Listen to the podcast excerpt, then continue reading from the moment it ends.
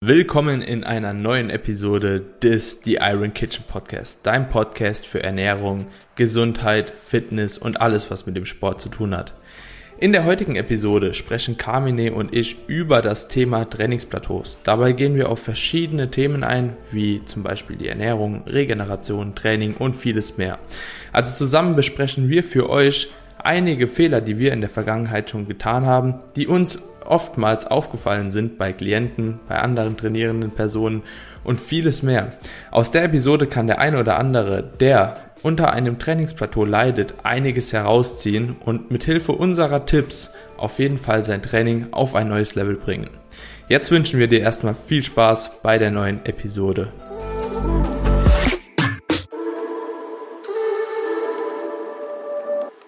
Jo, jo, jo und herzlich willkommen zurück, Carmine, hier zu unserem neuen Podcast beziehungsweise zu unserer neuen Podcast-Episode. Ich freue mich, dass wir heute die Folge aufnehmen können. Wir haben uns das Thema Plateaus rausgesucht, also hatten in den letzten Folgen schon mal drüber gesprochen, so das wäre doch ein geiles Thema für weitere Folgen und heute soll es dann direkt an das Thema drangehen und zwar Trainingsplateaus durchbrechen. Carmine, wie geht's dir? Bist du ready für die Episode? Ich bin sowas von ready. Mir geht's gut. Langsam gewöhnt man sich an alles, äh, was hier so um uns herum passiert. Du hast, du hast wahrscheinlich weniger die Struggle mit dem Gym. Ich warte nach wie vor auf eine Einladung, dass ich mal bei dir vorbeikommen kann, ordentlich zusammen äh, scheppern. Aber kriegen wir, kriegen wir sicherlich auch noch hin. Ich, ich denke, wir haben da noch mehr als genug Zeit. Die Situation wird wahrscheinlich erstmal so bleiben. Zum Glück können wir drüber lachen. Zum also, Glück können wir drüber lachen, ja. ja. Ähm, äh, ich glaube aber, manche verfallen echt so eine halbe Depression. Aber jo. vielleicht, vielleicht, vielleicht die erste Episode dann nochmal anhören, wo es ja auch um Motivation im Lockdown ging und wie man sich vielleicht trotzdem zum Training bewegen kann, wenn man keinen Zugang zum Gym hat. Ja, oder zu irgendwas anderem auf jeden Fall. Ja. Mhm. Ja, werden wir mal abwarten. Ich bin weiterhin positiv gestimmt, solange die Impfzahlen jetzt so ein bisschen halt nach oben gehen. Ne? Ich denke, die lassen halt nicht locker, bis halt jeder geimpft ist wahrscheinlich. Ne? Also vorher können sie es auch aus, nicht ja. aufmachen. Also ich wüsste selbst auch nicht wie. Ne? Ich bin aber auch kein Experte, so dementsprechend lassen wir das Thema jetzt einfach sein und gehen direkt zu unserem heutigen Thema über.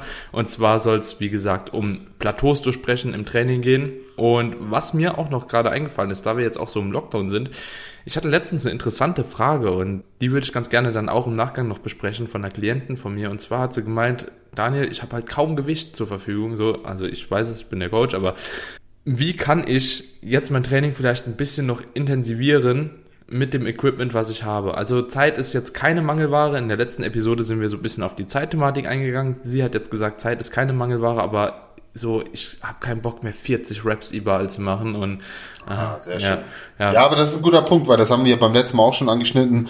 Stichwort Intensitätstechniken. Da können wir auf jeden Fall am mhm. Ende nochmal ja. darauf zurückkommen. Ja, safe. Sehr gerne. Genau, aber heute Plateaus. Plateaus im Training, so kannst du vielleicht erstmal den Leuten beschreiben, so die jetzt gar keine Ahnung haben, was ist denn überhaupt ein Plateau oder wann spricht man denn von einem Plateau? Ein Plateau könnte man im Prinzip beschreiben als ja auf der Stelle treten. Man, ja. man kommt nicht mehr vorwärts. Es ist jetzt auch kein Rückschritt in dem Sinne, sondern Plateau ist wirklich, man, man hängt an einem Punkt fest und kommt einfach nicht mehr nach vorne. Es gibt natürlich auch eine Regression, ganz klar. Das ist dann wieder der andere Punkt. Plateau ist wirklich dieses ey, ich tu und mach und äh, irgendwie geht's nicht nach vorne. Mhm. Und genau darum soll es nämlich gehen, dass wir die unterschiedlichen Faktoren besprechen, die zu einem Plateau führen können. Natürlich auch, was man in solchen Situationen machen kann. Ich denke, man muss das Ganze mal aus objektiver Sicht betrachten als auch subjektiver Sicht. Ja, also wirklich auch mal versuchen, den Blick von oben drauf zu haben, aber natürlich auch vernünftig in sich selbst rein, reinzuhorchen und sein Training auch zu hinterfragen, wobei auch die Ernährung natürlich eine Rolle spielt und deswegen finde ich auch gut, dass wir gleich zwei Podcast-Episoden hintereinander abdrehen, wo wir einmal über Trainingsplateaus sprechen und dann in der nächsten Episode im Prinzip auch über Plateaus, wenn man zum Beispiel auf Diät ist oder in einem Muskelaufbau ist und das Ganze eben spezifizieren aus der Sicht, denn das hängt halt irgendwo auch zusammen, genauso mhm. wie die Regeneration insgesamt. Ja. Und ich glaube, ich habe da schon direkt die drei Faktoren oder die Hauptfaktoren genannt, nämlich einmal äh, Problematik im Training, Problematik bei, bei der Nährstoff- oder Energiezufuhr oder eben natürlich eine mangelhafte Regeneration. Ich würde sagen, das sind so die drei häufigsten Faktoren. Würden dir noch weitere einfallen? Hm. Also das sind, hm, ja, safe eigentlich so die, sagen wir die größten Faktoren, ne, die wahrscheinlich weitere kleine mit einschließen. Also ich denke halt eben, wenn wir halt von einem Plateau sprechen, da ist bei mir halt auch immer im Kopf, dass Leute einfach auch ihr Training nicht richtig tracken und dementsprechend ein Plateau wahrnehmen, wo kein Plateau ist. Das ist auch immer so eine Sache, oder dass Leute halt eben sehr, sehr ungeduldig sind, dass Personen beim Training halt eben auch von gewissen Faktoren halt eben so die Sicht auf das Ganze verstrichen bekommen. Beispielsweise, die haben halt super viel Stress extern und es ist einfach tagesformabhängig, dass die Einheit vielleicht mal schlecht gelaufen ist. Und dann denken die immer so, ja, ich mache bei der Bench halt keine Fortschritte mehr, weil es am Anfang vielleicht irgendwie jede Woche fünf Kilo drauf ging. Kann ich auf jeden Fall verstehen. Ist auch für mich immer noch schwierig nachzuvollziehen, so wann es jetzt wirklich so an externen Faktoren hängt oder wann es jetzt wirklich so ja eine geminderte Trainingsleistung im Sinne von Muskelaufbau ist. Das ist sehr ja, ver verwaschen, sage ich mal. Also man, man kann das relativ schwierig differenzieren. Aber das sind auf jeden Fall auch so Faktoren, die mir immer wieder mit einfallen, wenn Leute halt eben sagen, insbesondere Trainingsanfänger, so, ey, ich mache keine Fortschritte mehr. Das ist die erste Frage, was ich mache, fürs Trainingstagebuch. ja. Absolut. Die Frage ist natürlich auch, Ab wann spricht man denn überhaupt von einem Plateau? Spricht man von einem Plateau, wenn man von einer Einheit auf die nächste jetzt nicht das angepeilte Ziel erreicht hat? Sprechen wir über zwei, drei Trainingseinheiten. Ja, ab wann definiert man überhaupt erst ein Plateau? Mhm. Also ich würde ein Plateau wirklich so über eine, eine ganze Zykluslänge von mehreren Wochen halt eben sprechen. Also bei mir wäre es jetzt ein Trainingszyklus, bei anderen im Trainingsplan ist es halt mehrere Trainingswochen hintereinander aufeinander folgend. Ich bin da auch immer relativ vorsichtig. Ich hatte tatsächlich auch schon über zwei Monate Plateaus und auf einmal nach zwei Monaten ging es halt eben doppelt so schnell nach vorne. So gab es auch schon. Also da bin ich immer, ich, ich sag immer, trust the process. Versuch deine, deine Grundbausteine einfach so ja, zu legen, zu optimieren auch, wie du schon eben gesagt hast, Ernährung, also Kalorienüberschuss, ausreichend Protein, dann genug Schlaf und natürlich auch irgendwo einen Trainingsplan und dem Trainingsplan an auch vertrauen und in der Regel früher oder später wird das halt eben schon, muss man wirklich sagen. So, ne? Aber es gibt ja auch die Menschen, die halt ein Trainingsplateau haben, das sie nicht durchbrechen können, ne? weil sie vielleicht einer der Faktoren nicht so optimiert haben. Und dann kann man halt eben schauen, okay, was oder wie geht man an, die Sachen anzupassen. Also ich glaube, Ernährung wollen wir hier gar nicht groß drauf eingehen. Ne? Was würdest du sagen hinsichtlich Ernährung, was die Leute da machen können? Also was sind so deine Key Driver, wo du sagst, okay, das muss in der Ernährung stimmen, so dass das Training auf jeden Fall bestmöglich gewährleistet werden kann? Also auf jeden Fall sollte man rein vom Energie von der Energieaufnahme her mindestens auf Erhalt sein. Also man darf jetzt, also man kann natürlich auch in einem Defizit noch Kraftzuwächse erfahren. Hängt auch ein bisschen vom Trainingsniveau ab, von, vom Leistungsstand, aber prinzipiell als etwas fortgeschrittenerer Kraftathlet sollte man mindestens auf Erhalt sein, um quasi so die Basis zu haben. Aber ich empfehle tatsächlich auch eher mit einem minimalen Überschuss zu fahren, ja, um einfach auf Nummer sicher zu gehen und will aber auch hier davor warnen, zu denken, dass man jetzt durch noch mehr Kalorien automatisch auch einen Leistungszuwachs hat. Also du kannst keine Kraft force feeden, mhm. genauso wenig wie, wie Muskeln. Ja, also du kannst zeitweise mal versuchen, ein bisschen mehr zu essen und zu schauen, ob du dadurch tatsächlich ein bisschen mehr ja, Potenzial aus dem Training rausholst. Aber ich würde, bevor ich mit den Kalorien hochgehe, eher schauen, dass ich meine Pre-Workout-Ernährung anpasse und schaue, hey, vielleicht ein bisschen mehr Kohlenhydrate vor dem Training oder ich probiere zum Beispiel auch mal während des Trainings ein bisschen was mit reinzunehmen, also eine Intra-Workout-Ernährung ähm, vielleicht zu berücksichtigen, was ich vorher nicht gemacht habe, denn das bin ich, da bin ich mir sicher, dass das sehr, sehr viele noch gar nicht in Betracht gezogen haben, dass es vielleicht daran liegen könnte. Also evaluiert auch mal, habt ihr, habt ihr ein Plateau bei eurer ersten, bei eurer zweiten Übung oder merkt ihr das vielleicht eher so in ja im dritten Viertel des Trainings oder erst gegen Ende des Trainings, was auch damit zusammenhängen kann, dass ihr einfach leer seid, dass ihr platt seid. Also auch so eine Faktoren aus Sicht der Ernährung spielen meiner Meinung nach eine sehr, sehr wichtige Rolle. Also nicht mhm. nur das, wie viel ich zuführe, sondern auch vielleicht dann tatsächlich das Timing ein bisschen mehr berücksichtigen. Mhm. Ja, bin, bin ich voll bei dir. Also ich denke auch, dass Pre- und Post, ja, Post-Workout eher weniger, aber Pre- und Intra-Workout da eine gute Möglichkeit sind, um gewisse ja, Leistungs- Fähigkeiten noch ein bisschen zu steigern, obwohl das halt eben auch, ja, grundsätzlich kommt es erstmal auf den Überschuss an, wie du auch schon gesagt hast, beziehungsweise auf äh, zumindest Erhaltungskalorien. ich habe tatsächlich die Erfahrung gemacht, ich weiß nicht, ob du auch mal die Erfahrung gemacht hast, wenn man in einem höheren Kalorienüberschuss ist, gewinnt man tendenziell auch ein bisschen mehr Kraft. Kann auch sein, so dass das Körpergewicht da halt eben schon eine Rolle spielt. Allgemein, du bist halt stabiler, ne? du fühlst dich fitter, hast mehr Energiereserven, aber wenn wir jetzt halt eben davon ausgehen, dass halt das Ziel maximale Hypertrophie ist oder dass halt eben Muskelaufbau wirklich das Ziel ist und nicht Kraftzuwächse, so dann ist das eher trotzdem nachteilhaft, wenn man halt eben diese Zunahmerate zu hoch wählt. Hast du da persönlich schon ja. Erfahrungen mitgemacht so? Absolut und ähm, deswegen gehe ich hier auch differenziert vor und sage zum Beispiel auch bei erfahreneren Athleten, eher mit den Kalorien tatsächlich ein bisschen höher zu gehen. Also lieber den Überschuss etwas höher zu wählen, obwohl es ja da auch eine gegensätzliche Philosophie gibt, dass man sagt, ja, aber du hast ja gerade als sehr austrainierter Athlet nicht mehr so viel Potenzial. Und da sage ich aber, meine Erfahrung ist ja eher so, lieber ein bisschen mehr, also auch auf Nummer sicher gehen, dafür vielleicht mal ein, zwei Wochen Minicut zwischendurch mehr einbauen, aber dann eben schneller auch wieder in den Muskelaufbau reinkommen und in der Zeit, wo man auch mit dem höheren Überschuss fährt, wirklich auch die, die Trainingsprogression mitnehmen. Hm.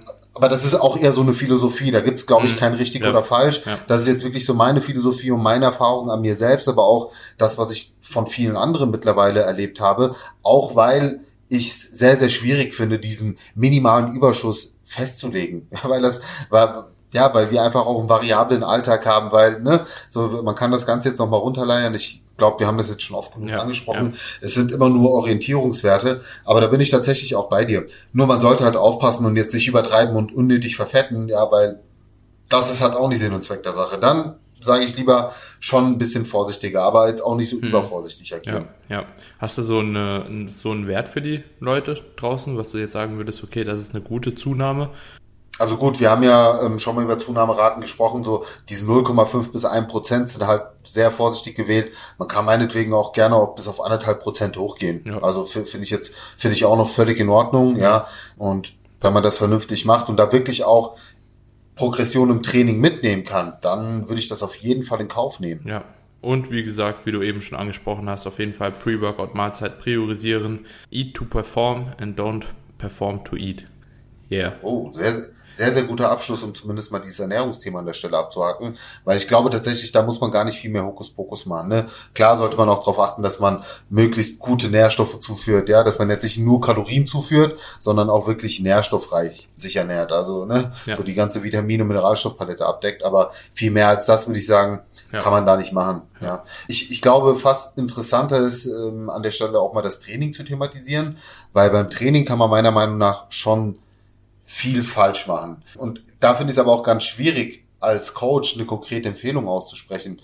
Denn man muss ganz klar sagen, beim Training ist es so individuell, das Ganze auf den Einzelnen zuzuschneiden. Letzten Endes, wie, wie ist das verkraftbare Volumen? Klar gibt's gute Orientierungswerte, wo wir auch wissen, laut der wissenschaftlichen Datenlage gibt's eine ne Range an Sätzen, an Wiederholungszahlen, die als Optimum gesehen werden für Hypertrophie. Aber es gibt eben immer auch Ausreißer, die drunter liegen oder die auch weit drüber liegen. Mhm. Und da muss man eben sagen, muss zum einen die Objektivität rein, dass man sagt, okay, man orientiert sich eben an diesen Richtwerten, aber eben auch dieser subjektive Faktor, dass man auch für sich selbst evaluiert, okay, wie fühle ich mich? Bin ich platt? Muss ich mich zum Training, also, weißt du, auch so dieses Thema Motivation zum Trainieren? Ist das wirklich da oder musst du dich zum Training kämpfen? Äh, das sind für mich alles auch so Anzeichen, dass eventuell die Regeneration nicht hinterherkommt, dass vielleicht das Volumen zu hoch ist. Ähm, hast du tagelang Muskelkater? Das sind so, so subjektive Faktoren, wo ich sage, ihr müsst da einfach lernen, auf euren Körper zu hören und vernünftig zu sein. Ja, vielleicht mhm. kommt sehr viel schneller ins Overreaching als eine andere Person mit dem identischen Volumen. Und da bringt halt die ganze Objektivität nichts, weil das, das meine ich immer mit, es gibt keinen besten Trainingsplan. Es gibt also allgemein gesprochen, mhm. es gibt nur den für dich besten Trainingsplan. Und da muss man halt immer schauen, dass man äh, beide Faktoren berücksichtigt. Mhm. Ja, bin ich auf jeden Fall voll bei dir. Was mir auch immer auffällt beim Training ist halt, dass, wie gesagt, eine gewisse Objektivität einfach gegeben sein muss. Das bedeutet, du hast halt verschiedene Möglichkeiten, überhaupt eine Steigerung zu erzielen. Und vielleicht hast du auch eine Steigerung erzielt, ohne dass du halt eben gemerkt hast, ja, weil du nicht wirklich so darauf abgezielt hast, jetzt eine Steigerung zu erzielen. Beispielsweise, wenn du immer dich versuchst, über Wiederholungen oder über das Gewicht zu steigern und du hast es diese Woche nicht geschafft, aber es ist halt eben trotzdem gut gelaufen, weil du beispielsweise die Technik nochmal optimiert hast, weil du irgendwas angepasst hast, dann hast du halt eben auch eine Steigerung. Und damit hättest du auch dein Plateau durchbrochen. Und wenn du dann in zwei, drei Wochen danach nochmal das Gewicht auch auf diese neue, angepasste, verbesserte Technik nochmal Gewicht draufpacken kannst, dann hast du auf jeden Fall ja eine Win-Win-Situation. Ja, und das sind halt eben auch so Dinge, die ich immer wieder beobachte, die, die viele Leute unterbewusst machen, aber gar nicht so wirklich realisieren, dass da gerade ein Fortschritt geschehen ist. Oder sie führen die Übung kontrollierter aus, ja, haben vielleicht eine, eine, eine längere Exzentrik, eine explosivere Konzentrik. Also irgendwas wurde verbessert, die Pausenzeit ist geringer, die Auslastung wurde geringer, also du, du, du bist näher, äh, weiter weg vom Muskelversagen. Das sind alles so Dinge, die man auf jeden Fall mit ranziehen muss. So, und erst dann würde ich mir überhaupt überlegen, ja, stimmt das Volumen oder stimmt das Volumen nicht? Ähm, sehr, sehr gute Punkte, Daniel. Ähm, du bist jetzt aber meiner Meinung nach schon auf Punkte eingegangen, die nach dem eigentlichen kommen, ja. was ich erstmal den Leuten empfehlen würde, wenn wir über Progression im Training sprechen. Hm. Und da gibt es nämlich Variablen, mit denen man das an sich auch sehr, sehr gut steuern kann. Ich meine, das, das Offensichtlichste ist die Intensität. Aber das ist, glaube ich, das, wo die Leute halt ein Fehldenken haben, dass sie der Meinung sind, Plateaus immer dann gegeben, wenn man jetzt das Trainingsgewicht nicht steigern kann. Und du hast schon richtig gesagt, dass da drumherum viele andere Variablen gibt. Aber das, womit ich dann zum Beispiel am liebsten arbeite und da auch ganz klar differenziere, zum Beispiel zwischen Grundübungen und zwischen Isolationsübungen, dass ich zum Beispiel sage, okay, bei Grundübungen versuche ich tatsächlich über die Intensität zu arbeiten anfangs und mich eben über das Gewicht zu steigern. Und bei Isolationsübungen zum Beispiel mache ich das dann so, dass ich eher über Wiederholung arbeite. Warum? Mhm. Weil die Leute einfach auch verstehen müssen, dass zum Beispiel bei einem Seitheben das Steigerungspotenzial natürlich sehr, sehr viel limitierter ist als jetzt beim Bankdrücken. Ja, mhm. also eine Steigerung von 14 auf 16 Kilo Kurzhanteln beim Seitheben ist enorm. Mhm. Wohingegen du beim Bankdrücken eine Steigerung von, ich sag mal, 90 auf 95 Kilo, das ist in einem ganz anderen Verhältnis. Das ist jetzt nicht wenig, ja. Mhm. Aber also im Vergleich zu einer Isolationsübung oder zu einem Bizeps Curl von von 15 Kilo auf, keine Ahnung, 18 Kilo, das, das ist halt schon ein Riesensprung. Hm. Deswegen mache ich es zum Beispiel tatsächlich so, dass ich bei Isolationsübungen gezielter über Wiederholungen arbeite und eben mit den Wiederholungen hochgehe von 10 auf 11 auf 12 mit dem gleichen Gewicht dann, was ja auch eine Steigerung mhm. ist. Und bei Grundübungen dann erstmal über Gewicht versuche zu arbeiten. Und wenn ich dann merke, dass ich beim Gewicht dann im Plateau komme, zum Beispiel mache ich jetzt also um auch mal Praxisbeispiele zu geben. Ich bin äh, an einem Plateau bei 4 mal 10 mit 100 Kilo. Dann würde ich zum Beispiel versuchen, 4 mal 11 mit 100 Kilo zu machen, statt in der Trainingseinheit 4 mal 10 mit 105. Wenn ich einfach merke, okay, ich komme nicht an die 105 dran. Und so versuche ich mich eben peu à peu hochzupendeln. Und mhm. da kommt nämlich genau der Punkt in, in, zum Tragen, den du ganz, ganz am Anfang erwähnt hast führst du Trainingstagebuch. Mhm. Weil wenn du kein Trainingstagebuch führst und das siehst und jedes Mal ins Training gehst und intuitiv trainierst, dann vergisst du mal, okay, hast du jetzt die Wiederholungszahl erreicht oder nicht? Oder wie hast du dich denn nach dem Satz gefühlt? Das schreibe ich auch dazu. Mhm. Ich schreibe immer nach jedem Satz dahinter entweder ein Pluszeichen, das heißt in der nächsten Einheit steigern, oder ich mache eine Klammer mit einem Minus. Das bedeutet für mich dann, okay, beim nächsten Mal bei dem gleichen Trainingsgewicht bleiben, oder ich mache halt ein Minus, was für mich sagt, okay, ich habe nicht mein angepeiltes Ziel erreicht. Mhm. Und genau und genau das ist halt wichtig für die Leute auch zu verstehen. Echte Plateaus kann man nur dann erkennen, wenn man es auch wirklich evaluieren kann und faktisch auf dem Blatt Papier sieht. Hm. Ja, das, das sind gute Punkte auf jeden Fall. Also habe ich, arbeite ich so nicht mit, aber sind auf jeden Fall gute Punkte, kann ich äh, nachvollziehen und das manchmal würde es mir auch gut tun, wenn ich eine Woche später die gleiche Einheit nochmal habe, dann zu wissen, okay, ja, was ging denn letzte Einheit ab so, ne? Dann ging das Gewicht auf einmal nochmal schlecht. Also ich muss sagen, ich habe das immer relativ gut noch im Kopf, so wie ich mich in der letzten Einheit gefühlt habe. So wenn ich die Kraftwerte schon anschaue, weiß ich schon, okay, das war ein guter Tag mhm. oder das war ein schlechter Tag. Ich habe aber auch einen Klienten von mir, der aktuell mit mir trainiert und bei dem ist immer so, oh, heute wieder zwei weniger gemacht, so voll scheiße, ne? Und dann sage ich immer so, Digga, wie war denn die letzte Woche? So, was hast du denn vorher gemacht? Wie war denn die Woche vorher? Und dann sagt er meistens so, ah ja, da hatte ich irgendwie 600 Milligramm Koffein drin. Ah ja, gut.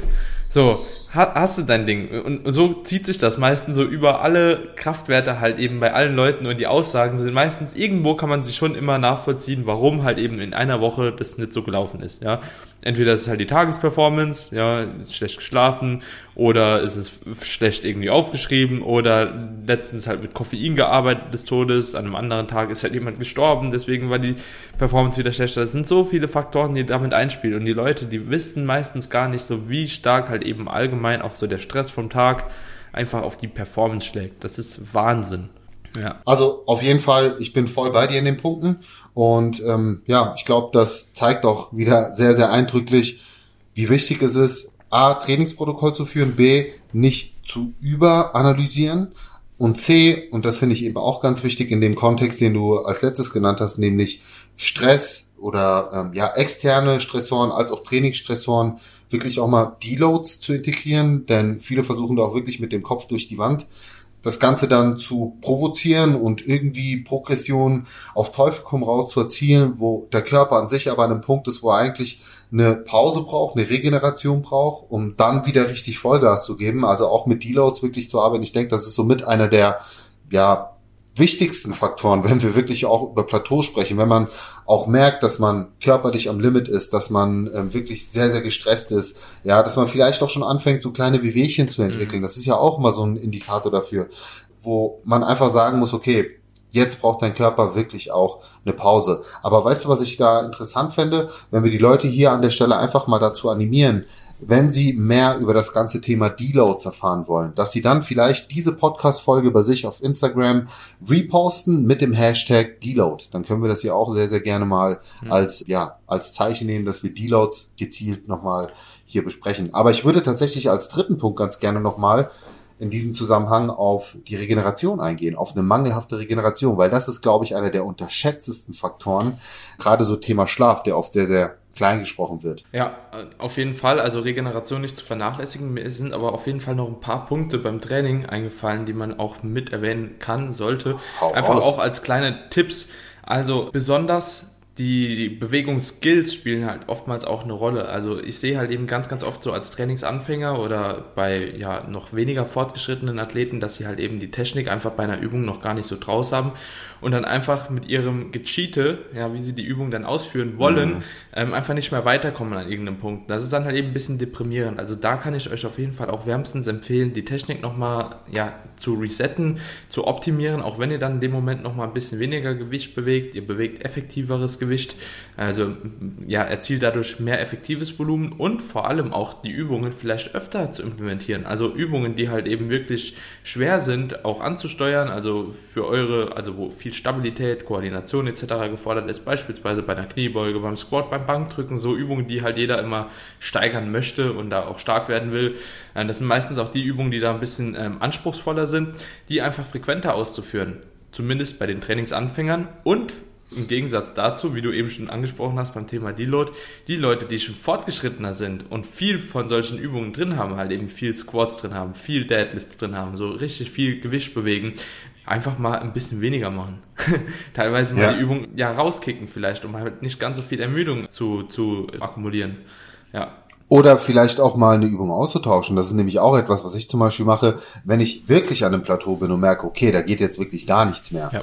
Zum Beispiel jetzt beim Schrägbankdrücken, ja. Langhantel Schrägbankdrücken. Nehmen wir das mal als Beispiel. Spricht doch absolut nichts dagegen, das dann mal auszutauschen gegen ein Schrägbankdrücken mit Kurzhanteln. Und da einfach wieder von einem Punkt anzufangen, wo man sich dann Woche für Woche steigern kann. Also vielleicht einfach mal ein, zwei Trainingszyklen oder drei mit einer neuen Übung mitnehmen. Und ich habe da auch sehr häufig die Erfahrung gemacht, dass wenn ich dann die, wieder zurückwechsel zu der ursprünglichen Übung, wo ich die ganze Zeit an einem Gewicht festhing, dass ich plötzlich in dieser Übung auch dann wieder Fortschritte mache. Warum hm. auch immer. Hm. Aber den, den Körper ruhig auch mal einen neuen Reiz aufsetzen. Also es gibt halt auch vielleicht den Punkt, wo man merkt, okay, das ist jetzt so ein richtiges, richtiges Plateau. Ich komme einfach nicht mehr weiter. Ich habe meine Trainingstechnik optimiert und so weiter. So, ey, dann wechsel doch einfach mal die Übung.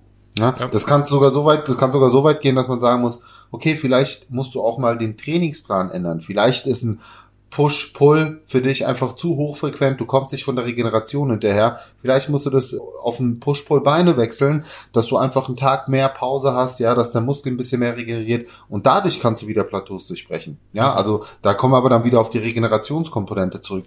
Wobei eben das aber auch mit, ähm, ähm, mit dem Training zusammenhängt. Das ist eben diese Wechselwirkung, die wir haben zwischen Ernährung, Training und Regeneration. Und das müssen die Leute verstehen. Niemals nur eins davon isoliert sehen, sondern das hängt immer stark miteinander zusammen. Hm. Ja, also was soll ich sagen? Passt.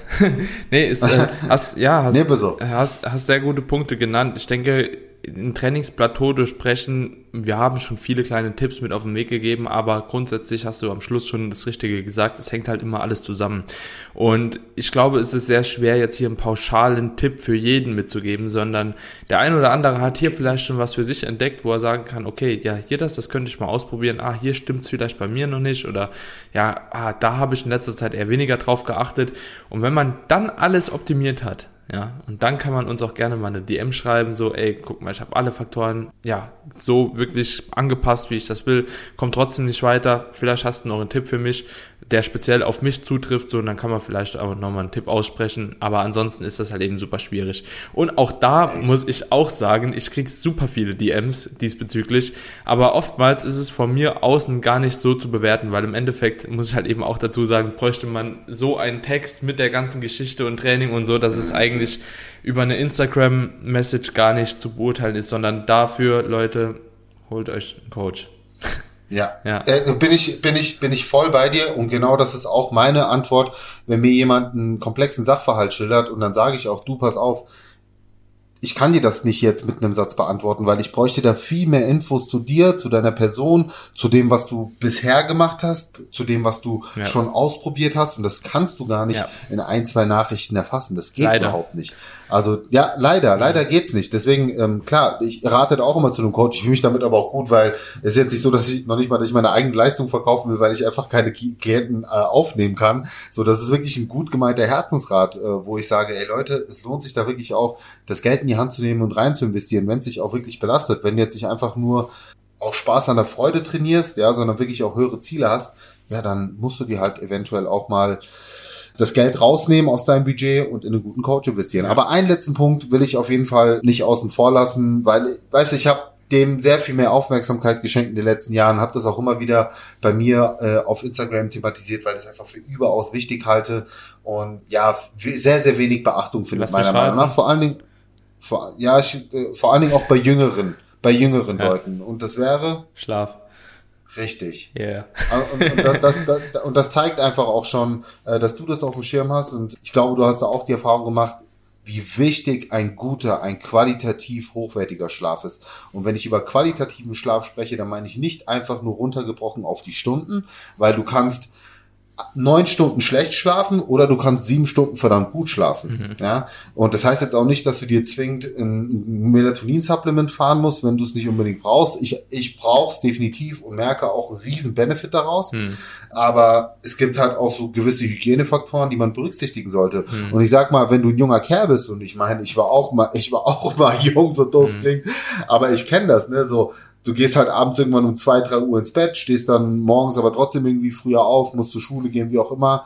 Und dann merkst du halt schon im Training, ja, bist jetzt nicht so ganz leistungsfähig. So, ich habe da früher nie drauf gesetzt, dass es eventuell am Schlaf liegen mhm. könnte. So, ne? Du bist jung, du fühlst dich unbesiegbar, aber glaub mir, Schlaf macht so unglaublich viel aus. Auch für den Muskelwachstum, für den Kraftzuwachs. Letzten Endes ist Schlaf genau die Phase am Tag, wo die meisten, wo die stärksten Anpassungsprozesse stattfinden. Das heißt, jede Stunde, die du dir wegnimmst, ist im Prinzip eine Stunde Kraftzuwachs, Muskelzuwachs, was auch immer, die du verschenkst. Und gleiches, und das ist das Interessante, gilt auch in der Diät. Es gibt genug Studien, die zeigen, dass Menschen, die unter fünf Stunden oder fünf Stunden schlafen, wenn sie abnehmen, sehr viel höheren Muskelmasseanteil auch verlieren, als Leute, die zum Beispiel einen längeren Schlaf haben. Also das ja. Muskel-zu-Fett-Verhältnis, was du verlierst, ist komplett unterschiedlich. Ja. Also das zeigt auch ganz, ganz eindrücklich, wie wichtig einfach Schlaf ist und das eben für jede Zielsetzung und für die Gesundheit. Ja.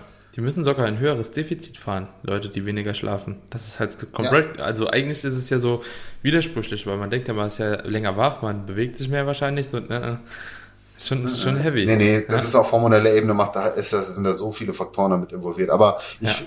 ich finde, das war wirklich auch nochmal ein schöner Abschluss. Ja. Wirklich nochmal dieses, diesen wichtigen Punkt auch den Leuten mit auf den Weg zu geben und da ins Bewusstsein zu rufen, dass man wirklich auch auf den Schlaf Wert legen sollte, ja. auf eine gute Schlafhygiene. Ich habe mir festens, feste Schlafenszeiten jetzt gelegt, wann ich abends spätestens mich ins Bett lege und wann ich morgens aufstehe, dass ich einen gewissen Rhythmus drinne habe. Und das kann ich wirklich jedem nur so empfehlen. Wann ist das bei dir ungefähr? Wie, wie sieht so die also, Spanne aus? Also ich versuche spätestens, also zwischen halb elf und elf will ich im Bett liegen mhm. und in dieser Zeit schlafe ich auch ein. Also ich habe null Einschlafprobleme mhm. Und ich stehe meistens am nächsten Tag so gegen zwischen 5.30 und 6 Uhr auf. Mhm. Das ist so meine, also ich, ich, ich brauche aber auch nicht viel Schlaf. Das muss man ja auch ganz, es wird immer gesagt, du brauchst Qualität und Quantität. Erstens mal das und zweitens, es gibt auch unterschiedliche Körpertypen und ich habe für mich einfach gemerkt, ich brauche tatsächlich nicht so viel Schlaf wie der, wie viele andere und ich performe trotzdem gut. Hm. Ja. Und das ist ja immer so ein Indikator dafür. Dass Wenn du trotzdem leistungsfähig bist. Bei dir, ist es bei dir auch wechselhaft? Bei mir wechselt das auch quart quartalstechnisch so hart. Nee, null. Krass. Also bei mir ist es wirklich so eingespielt, ich äh, stelle mir auch morgens keinen Wecker mehr. Hm. Ich, das ist mir auch ganz wichtig. Ich stehe natürlich auf. Also meine Augen gehen auf und dann bin ich da. Ich brauche nicht einen Wecker, der mich erst aufweckt. Ich bin meistens sogar kurz vor meinem Wecker wach. Ich stelle mir aus Prinzip, ja. aber das kommt, aber ich habe, glaube ich, noch nie meinen Wecker verschlafen. Zirkadianer Rhythmus bei dir lebt. ja, lebt auf jeden Fall, ja. ja. Aber ist auch, ist auch antrainiert, ne? Mhm. Das ist, muss man halt auch sagen. Ja. Es braucht Arbeit. Ich, ich, ich habe deshalb gefragt, weil es jetzt bei mir gerade, normalerweise, ich hatte immer 8 Stunden 15. Wenn ich mir 8 Stunden 15 gestellt habe, äh, der, den Wecker, da bin ich vorher aufgestanden, ja. Mittlerweile merke ich aber, aber ich bin auch so hart overreached halt aktuell, ne. Mhm. Die, die, letzten drei Wochen schon, seit der Home Gym Aufbausituation, ne, wo ich einfach dann viel mehr investieren muss am Tag, weniger Zeit habe und so, seitdem brauche ich safe neun Stunden, ne. Also ich stelle mir immer acht Stunden 15 Wecker und der macht mich jeden Tag wach und ich bin wirklich zwei Jahre ohne Wecker aufgestanden, mit der gleichen Zeit. So, aber aktuell, papp, papp, papp, jeden Tag werde ich da aus dem Bett gekickt, ey. Das ist Wahnsinn. Ja, gut. Wahnsinn. Aber ja. das zeigt eben auch genau das, genau, äh, um ja. es hier abzuschließen, das zeigt eben auch genau das, externe Stressoren, genau. was die eben auch für einen Einfluss darauf ja. haben. Ne? Und deswegen die beste Bestätigung dafür und vielleicht auch für die Leute da draußen nochmal so der letzte Denkanstoß, ja, dass man es vielleicht dann auch wirklich mal so ausprobieren. Ja. Mal ausprobieren phasenweise. Muss, muss. Das ist wirklich der Gamechanger, Leute. Checkt das ab. Wirklich. Ja, und checkt, checkt vor allen Dingen auch äh, die anderen Podcast-Episoden von uns ab und teilt das Ding, Leute. Supportet auf jeden Fall hier die Arbeit. Ihr gebt schon ordentlich Gas auf Instagram. Wir feiern das beide sehr. Ihr seht, wir sind mega motiviert für euch nach und ja, Woche für Woche auch wirklich geilen Content rauszuhauen. Wir treffen uns hier immer für zwei Podcast-Episoden, die wir hintereinander abdrehen. Also wir sind echt motiviert, weiter Feuer für euch zu geben. Schickt uns gerne weiter euren Input, wenn ihr coole Themenvorschläge habt. Wir sind beide super aktiv auf Instagram. Ihr findet auch unten in der Beschreibung nochmal unsere Kanäle verlinkt. Und ja, wir feiern es wirklich sehr, wenn wir da auch von euch den Support erfahren, äh, einfach ein paar, paar nette Worte lesen dürfen über die Episoden, die ihr gehört habt. Ähm, also denkt ja nicht, dass das bei uns nicht ankommt. Wir wissen das wirklich sehr zu schätzen. Ja, auf jeden Fall. Also ich auch von mir nochmal Dankeschön an die ganzen Verlinkungen hier. Das ist wirklich, der Support ist richtig, richtig stark. Auch die Apple Podcast Bewertungen bisher sind schon richtig gut. Da würden wir natürlich uns auch freuen, wenn noch ein paar mehr reinkommen. Das hilft dem Ganzen einfach zu wachsen, aber wie gesagt, wir sind schon ziemlich zufrieden, so wie das ganze Ding gestartet ist. Dankbar für euren Support und hoffen einfach, dass das so weitergeht. Und jetzt würde ich sagen, machen wir erstmal Schluss für heute und dann hören wir uns in der nächsten Episode, oder? Bis dahin, Freunde. Macht's Alright. gut. Ciao. ciao, ciao. Danke dir, Daniel.